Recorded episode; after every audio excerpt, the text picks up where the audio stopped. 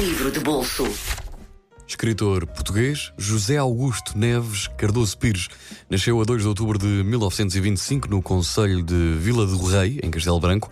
Filho de um oficial da Marinha, ainda criança mudou-se com, mudou com os pais para Lisboa, cidade que abraçou e amou. No início dos anos 50 foi detido pela PIDE depois da apreensão do seu livro de contos História de Amor, Histórias de Amor.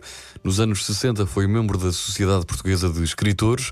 Em 63 publica Hóspede de Job, livro dedicado ao seu irmão, morto enquanto cumpria o serviço militar nos anos 50 e que lhe valeu o prémio Camilo Castelo Branco em 64. Escreveu também o Delfim em 68. Já nos anos 80 publica a Balada da Praia dos Cães romance que lhe valeu o Grande Prémio de Romance e Novela da Associação Portuguesa de Escritores e que foi alvo da realização de um filme com o mesmo nome de José Fonseca e Costa, em 87.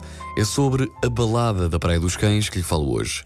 Foi um romance escrito no período pós-Revolução 25 de Abril de 74. A, a ação situa-se no princípio dos anos 60 e retrata alguns aspectos da sociedade portuguesa em plena época da ditadura salazarista, narra a história, narra a investigação de um assassínio. A história começa com o relatório da descoberta de um cadáver enterrado na Praia do Mastro em, no dia 3 de abril uh, de 1960. Mais tarde, a polícia descobre uh, tratar-se do Major Luís Dantas Castro, um militar preso por tentativa de rebelião contra o regime e que tinha escapado da prisão. É um romance policial e trata-se de uma história de natureza policial e política, cuja ação decorre na década de 60, baseada em acontecimentos verídicos ocorridos na Praia do Mastro.